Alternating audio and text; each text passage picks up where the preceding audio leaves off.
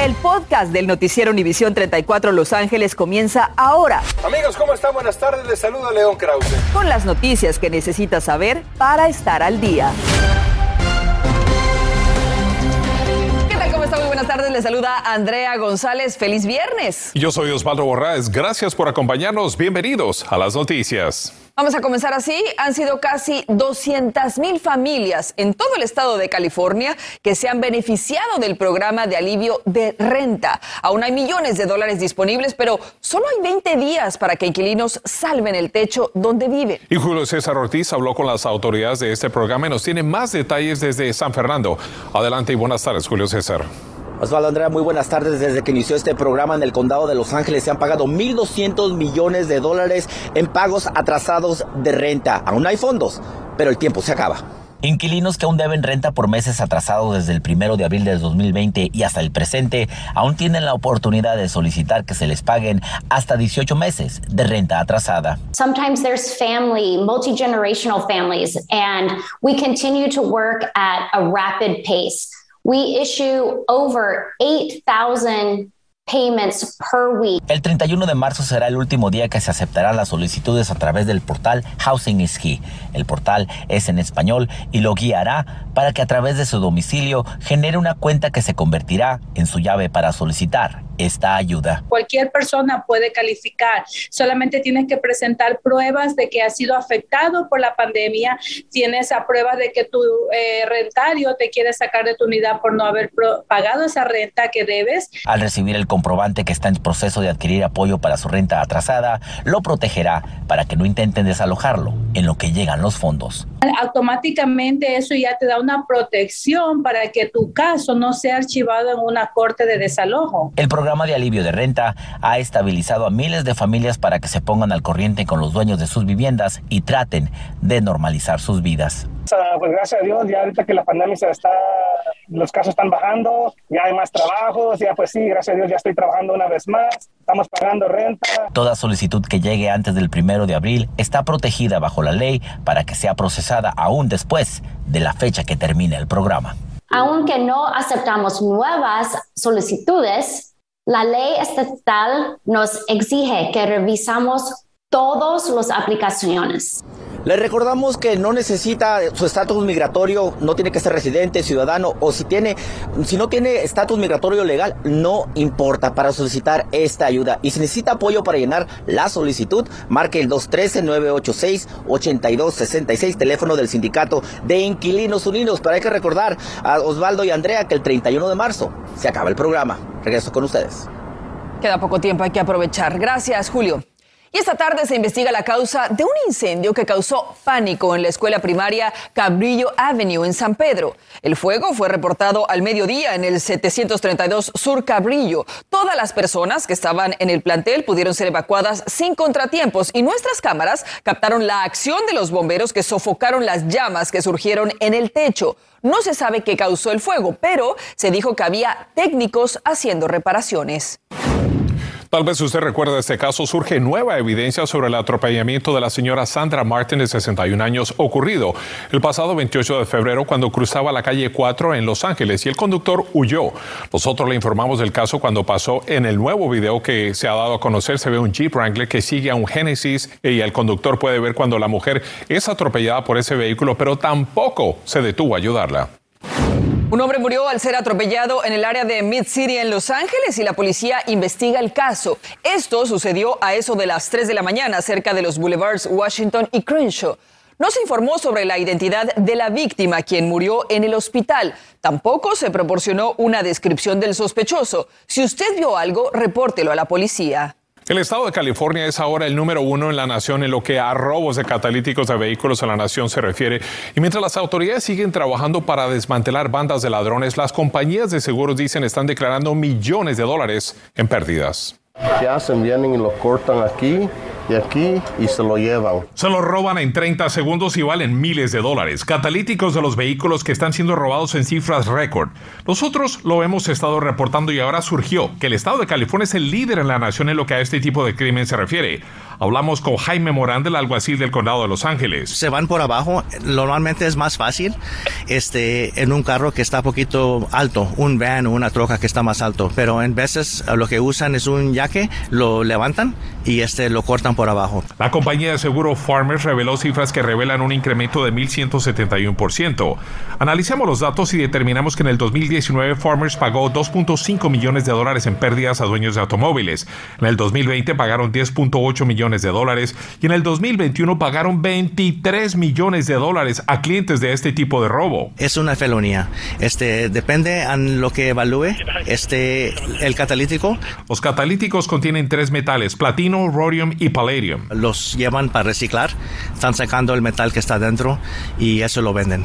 Para reducir el riesgo de robo, estacione adentro de un garaje, sitios iluminados y haga que le graben los números de la placa de su vehículo sobre el catalítico. Si uno va a los uh, locales donde instalan los catalíticos, este, pueden uno soldar este, algo abajo para este, evitar de que se lo roben. Reemplazar un catalítico cuesta miles de dólares dependiendo del tipo de automóvil que usted tenga. Si se lo roban, usted va a notar ruido bastante fuerte del vehículo y también va a afectar la manera como su vehículo se maneja. Recuerde, solo tome unos segundos para que un ladrón se lo robe, así que tome precauciones. Ahora lo ponemos al tanto sobre la pandemia. Ya se cumplieron dos años desde que la Organización Mundial de la Salud categorizó el COVID-19 como una pandemia y esta no ha terminado. Se cree que podría convertirse en endémica. El coronavirus ha provocado la muerte de más de 6 millones de personas, según la Universidad Johns Hopkins. Este epidemiólogo advierte que es difícil que el virus sea erradicado pronto. Es probable que el virus SARS-CoV-2 seguirá circulando por el futuro previsible a nivel global, así como lo hacen los virus de la gripe estacional. La Organización Mundial de la Salud reporta un descenso en el número de casos positivos y muertes por el coronavirus y en muchos países ya se han relajado las medidas sanitarias. Y aquí tenemos las cifras de contagios y muertes en los condados del sur de California que han sido provocados por el coronavirus. En Los Ángeles se reportaron 1.297 nuevos contagios y 48 muertes. En el condado de Orange se informó que hoy se registraron 521 nuevos casos y contagio y además 19 fallecimientos. Y en el condado de Riverside se detectaron 127 nuevos contagios y 8 muertes. Podrían parecer números más bajos que durante el pico de la propagación de la variante Delta, pero ahora las autoridades de salud están monitoreando una cepa híbrida compuesta por las variantes Delta y Omicron denominada Deltacron. Se ha reportado en Francia, Países Bajos y Dinamarca, pero los investigadores ya identificaron 17 casos en Europa y aquí en Estados Unidos, aunque no se han detectado síntomas más severos con esta conjunción de variantes. Hoy es el último día que se requerirá el uso de mascarilla dentro de las escuelas de California y el Departamento de Salud del Condado de Los Ángeles ya se ha alineado con el Estado. Ahora, lo que era obligatorio quedará solo como una fuerte recomendación en interiores de lugares de cuidado infantil y escuelas desde el kinder hasta el grado 12 a partir de mañana, el 12 de marzo, aunque no todos los padres de familia parecen estar de acuerdo con esta medida. Yo pienso que todavía no, porque por lo que se escucha todavía está esa enfermedad. Entonces, este, yo le digo a mis hijos que no, que mientras ellos digan que, se va a quitar, ah, yo le digo a mis niños que ellos no se la quiten todavía. Aquí en Noticias 34 nos dimos a la tarea de llamar a distintos distritos escolares para saber qué medidas tomarían sobre el uso de mascarillas en los distritos de Santa Ana, Oxnard y Riverside. Nos confirmaron que sí retirarán el mandato del uso de la mascarilla y solo lo recomendarán a quien quiera utilizarlo. Vendedores ambulantes están sufriendo los incrementos en los precios de la gasolina y les está afectando también en sus ganancias. Y tras varios reclamos, niños en este parque continúan jugando a oscuras. Nosotros fuimos en busca de respuestas. Además, agentes de inmigración están usando una aplicación para monitorear a inmigrantes indocumentados. Le diremos cómo lo están haciendo. Y también en contacto deportivo, los Dodgers de Los Ángeles logran retener al lanzador clave por una temporada más. Le digo de quién se trata. Además, la campaña sin colores arrancó en la jornada 10 del fútbol mexicano clásico nacional. Se roba las cámaras. Esto más adelante. Estás escuchando el podcast del noticiero Univisión 34 Los Ángeles. Aquí Noticias 34 le presentamos el reportaje sobre familias en la ciudad de Boyle Heights que reclaman que no tienen luz en el parque donde juegan sus niños. La historia fue transmitida el 18 de febrero. Poco después, autoridades nos aseguraron que arreglarían el problema en una semana. Bueno, ya ha pasado casi un mes y el problema aún existe. Claudia Carrera fue en busca de respuestas para entender qué está pasando. Claudia, cuéntanos adelante. Andrea, tú lo dijiste, tras nuestra intervención hace tres semanas, la oficina del concejal Kevin de León prometió que arreglarían la luz en este parque, pero pueden observar hasta este momento ya son las 6 y 13 de la noche y estas luces aún no se han prendido. Los familiares residentes con los que he conversado me dicen que simplemente se sienten ignorados que ya tiene tiempo que no hay que no hay luz y completamente todo el parque. Seguimos a oscuras, no nos han arreglado el problema de la iluminación. Hace unas semanas, Noticias Univisión 34 atendió al llamado de padres de familia en Ball Heights exigiendo a funcionarios locales reparar la electricidad de este parque deportivo, donde niños como Luis Miguel lo único que quieren es jugar. Nos vamos temprano porque no hay suficiente luz. Todo el invierno estuvimos a oscuras practicando desde las 5 de la tarde hasta las seis y media de la tarde. La única iluminación que tenemos es la que viene de aquel parque, de la escuela. En aquel entonces nos comunicamos con la oficina del concejal Kevin de León y actual candidato a la alcaldía de Los Ángeles y nos dijeron que arreglarían el problema en tres semanas. Esa fecha fue ayer y ayer el parque seguía sin luz. No hemos visto actividad, no sabemos qué pasó. Precisamente hoy, a menos de una milla de distancia de este parque, el concejal anunciaba la inversión de 5 millones de dólares para mejorar el parque de Hollenbeck. Desi reaccionó al enterarse. Indignación, frustración, molestia, de todo un poco, porque nosotros también tenemos ese tipo de necesidades. Hi, this is Claudia with Univision. Una vez más solicitamos una entrevista con el concejal Kevin de León y por teléfono me dijeron que actualmente están presionando al Departamento de Parques y Recreación de Los Ángeles para arreglar el problema de la electricidad en este centro deportivo. Viendo a nuestras cámaras, el pequeño Luis Miguel solo pide una cosa. Por favor, pongan luces en nuestro parque. Círculos hacia atrás rodillas al pecho. Y nosotros también intentamos comunicarnos con el Departamento de Parques y Recreación de Los Ángeles, pero hasta el cierre de este reportaje no hemos recibido respuesta. Por supuesto, estaremos pendientes a este problema. Con esto vuelvo con ustedes al estudio. Yo soy Claudia Carrera, en vivo desde Ball Heights. Gracias, Claudia. Por supuesto que seguiremos pendientes de esta historia porque no entendemos por qué al parque de al lado sí le dan 5 millones y a este parque que hemos reportado y que lleva tanto tiempo sin luz simplemente no les cumplen. Bueno, pues todo vamos a seguir reportando, por supuesto. Cambiamos de tema. Los altos precios de la gasolina están desatando ansiedad y tensión a los vendedores ambulantes que necesitan el combustible para operar sus vehículos y los generadores de energía en algunos casos para sus cocinas. El efecto se verá en incrementos graduales que a veces dudan en hacer para no perder clientes, pero dicen ya no les queda una opción. Escuche por lo que pasan estas vendedoras. Más antes gastaba 120, 130, ahorita le he hecho 200 dólares al tanque. ¿Al mes, a semana? A la semana. Por un ejemplo, nosotros gastamos gasolina para el generador día con día, ¿verdad?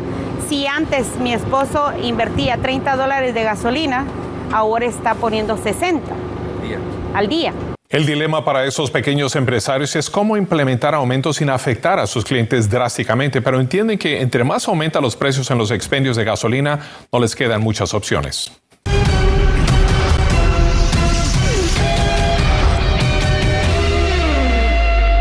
Es momento de ir a los deportes. Y lo tenemos aquí en carne y hueso, Felipe Valenzuela, para que nos cuente todo. Vamos a los deportes, arranca la jornada del fútbol mexicano que el fin de semana pasado fue algo gris. Vamos rápidamente con los deportes. Básquetbol de la NBA, los Lakers de Los Ángeles regresan a la duela para medirse el día de hoy en casa ante los Wizards de Washington a partir de las 7.30 en el Crypto.com Arena. Lakers viene de perder en plan de visitante ante los Rockets de Houston en su último partido. En sus últimos siete encuentros han perdido pues seis han ganado solo uno, tienen récord de 28 ganados y 37 perdidos. Por su parte, el estelar lanzador zurdo Clayton Kershaw llegó a un acuerdo este viernes con los Dodgers de Los Ángeles para seguir en la novena angelina por una temporada. El acuerdo mantendrá al tres veces ganador del premio Cy Young al mejor lanzador de la Liga Nacional de los Dodgers por la décima quinta temporada.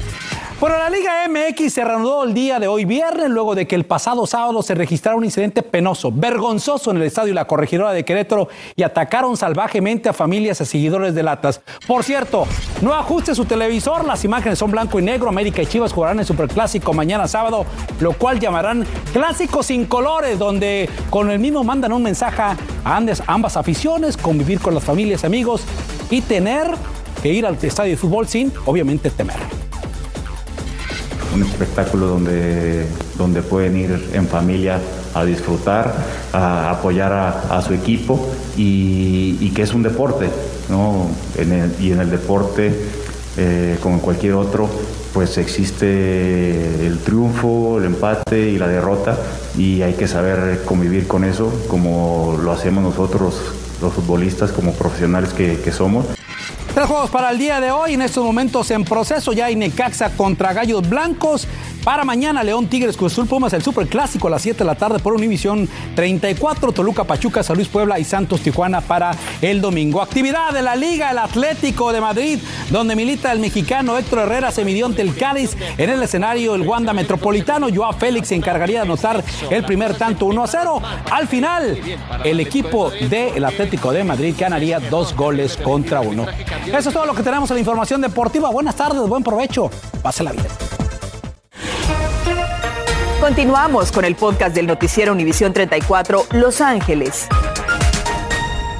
Más de 125 mil personas, muchas de ellas detenidas en la frontera entre Estados Unidos y México, ahora se ven obligadas a instalar la aplicación conocida como SmartLink en sus teléfonos. Esto permite a los funcionarios controlarlos fácilmente al requerir que los inmigrantes envíen una selfie o hagan o reciban una llamada telefónica cuando se les solicite. Activistas dijeron que les preocupa cómo el gobierno podría usar los datos de los inmigrantes para reunir y arrestar a otros por violencia violaciones de inmigración.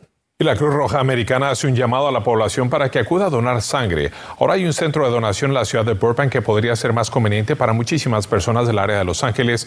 En Burbank podrá donar sangre y plaquetas para ayudar a salvar vidas. El centro está en el 317 al norte de la avenida Pass y las horas de operación son lunes y martes de 11 de la mañana a 7 de la noche y de viernes a domingo de 7 de la mañana a las 3 de la tarde